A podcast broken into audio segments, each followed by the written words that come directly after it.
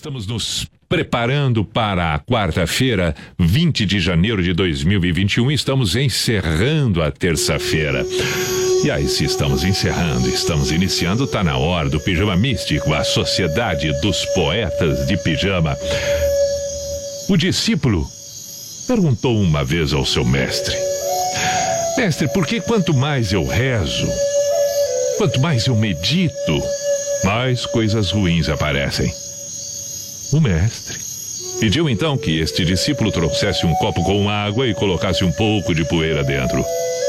Agora, disse ele, veja que a poeira está no fundo do copo.